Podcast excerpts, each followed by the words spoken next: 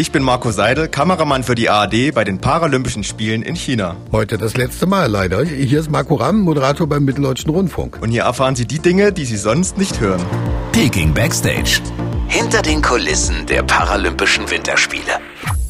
Wir hatten heute nochmal einen wunderbaren Tag im Genting Snowpark, so heißt das ganze Skiareal hier, äh, bei den Snowboardern, die wirklich absolut verrückte Jungs sind und ähm, die zwar nicht äh, die vorderen Plätze belegt haben, aber trotzdem eine gute Laune hatten und das hat so angesteckt und die sind wirklich, das ist ein ganz kleines Team und da, da wächst der Trainer noch die Snowboards und wir haben am Ende haben wir dann sogar drei Bier nach den Jungs zugesteckt, also dem Trainer, dann weiß immer im olympischen Dorf, im paralympischen Dorf kein Alkohol gibt. Okay, also die, ja. Die Wege sind klein hier.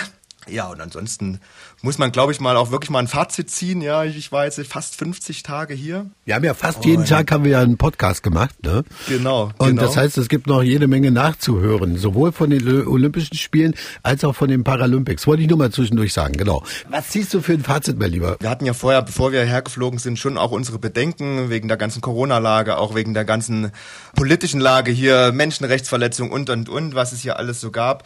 Wir haben das muss man ganz klar sagen. Wir haben nur das gesehen, was die chinesische Regierung wollte, was wir sehen. Also ich kann sagen, ich war zwei Monate in China und habe eigentlich nichts gesehen. Ja, ich habe hm. weder Peking irgendwie äh, Sehenswürdigkeiten sehen können, noch die chinesische Mauer. Wir konnten nicht wirklich mit Leuten sprechen. Das war natürlich das Negative.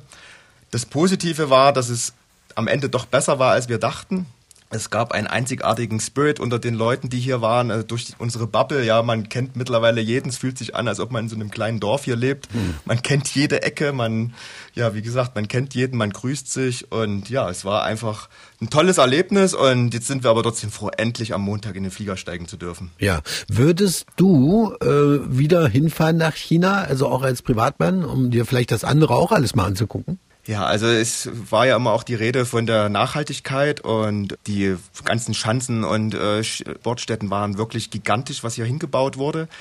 Jetzt ist der Schnee weg, jetzt sieht man, es stinkt teilweise, wenn man da mit dem Bus überall lang fährt. Äh, der Schnee hat viel Müll verdeckt, also jetzt wird wirklich das ganze Ausmaß ersichtlich, was hier eigentlich der Natur angetan wurde. Und ich habe mir wirklich auch vorgenommen, in zehn Jahren, vielleicht nicht nächstes Jahr, ich glaube, das brauche ich dann noch nicht, aber in zehn Jahren wirklich will ich mal hierher fahren Vielleicht sogar zum Skifahren, wer weiß, vielleicht sitzt man dann in Österreich auf den Bergen mit Bikini und dann ist hier noch das einzige Skiareal, was es gibt auf der Welt, man weiß es nicht.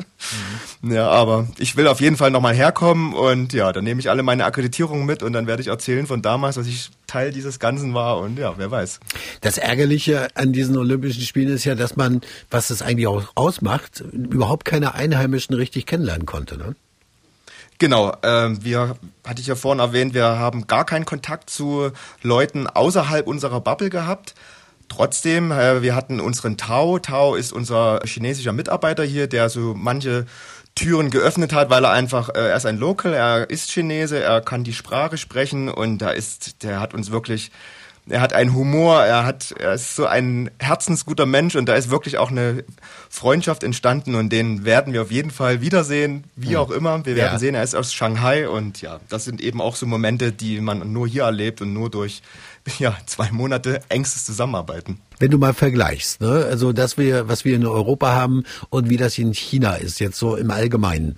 Also das sind ja zwei völlig verschiedene Kulturen. Siehst du das auch so oder würdest du sagen, na ja, also wenn man genauer drauf guckt, ähnelt es sich dann doch mehr, als man denkt? Ja, also ich würde sagen, es sind wirklich zwei verschiedene Kulturen. Es geht ja schon beim Frühstück los, ja. Also allein schon das Essen. Ich werde mich wohl nie an Nudelsuppe wie zum frühen Morgen gewöhnen.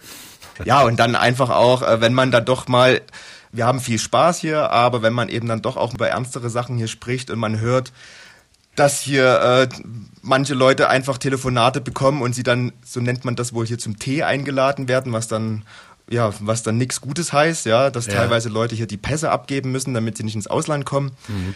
Ja, das ist natürlich dann die andere Seite der Medaille, von der wir gar nichts mitbekommen haben, außer eben mit diesen paar Gesprächen. Und das ist natürlich, ja, das gibt einen dann schon wieder auch zu denken, was das hier, ob hier vielleicht nicht doch was irgendwas falsch läuft, ja. Mhm. Okay, jetzt kommt, kommt die Rückreise und du weißt ja, der Luftraum über Russland ist gesperrt, auch Ukraine und so. Wo fliegt ihr jetzt lang? Weißt du das? Also wir nehmen eine andere Route. Wir sind insgesamt drei Stunden länger unterwegs. Uns wurde gesagt, dass wir über Afghanistan jetzt wohl fliegen. Mhm. Ja, ganz genau werden wir die Route, äh, kennen wir sie auch noch nicht, weil es ist wahrscheinlich auch jeden Tag ändern sich ja auch die, die Lage, die Dinge. Und ja, wir hoffen einfach, dass wir gut ankommen und egal wie lang und wenn es vier, fünf Stunden länger ist, Hauptsache gut ankommen, gesund ankommen und dann freuen wir uns einfach auf die Lieben zu Hause und auf das Normal Life zu Hause, ja. Du bist herzlich eingeladen, hier im Studio mal vorbeizukommen, dann können wir noch mal auch mal einen Tee trinken, aber im positiven Sinne und äh, können uns noch mal ein bisschen austauschen, gerne auch im Radio. Dank dir, mir hat's auch Spaß gemacht, dass du äh, bereit warst, das für uns zu tun, dort aus China. Ähm, ja, und beim nächsten Mal gerne wieder. Hau rein und komm ja. gut nach Hause, ne? Ja, bis bald. Ja, schöne Grüße. Tschüss. Ja. Peking Backstage.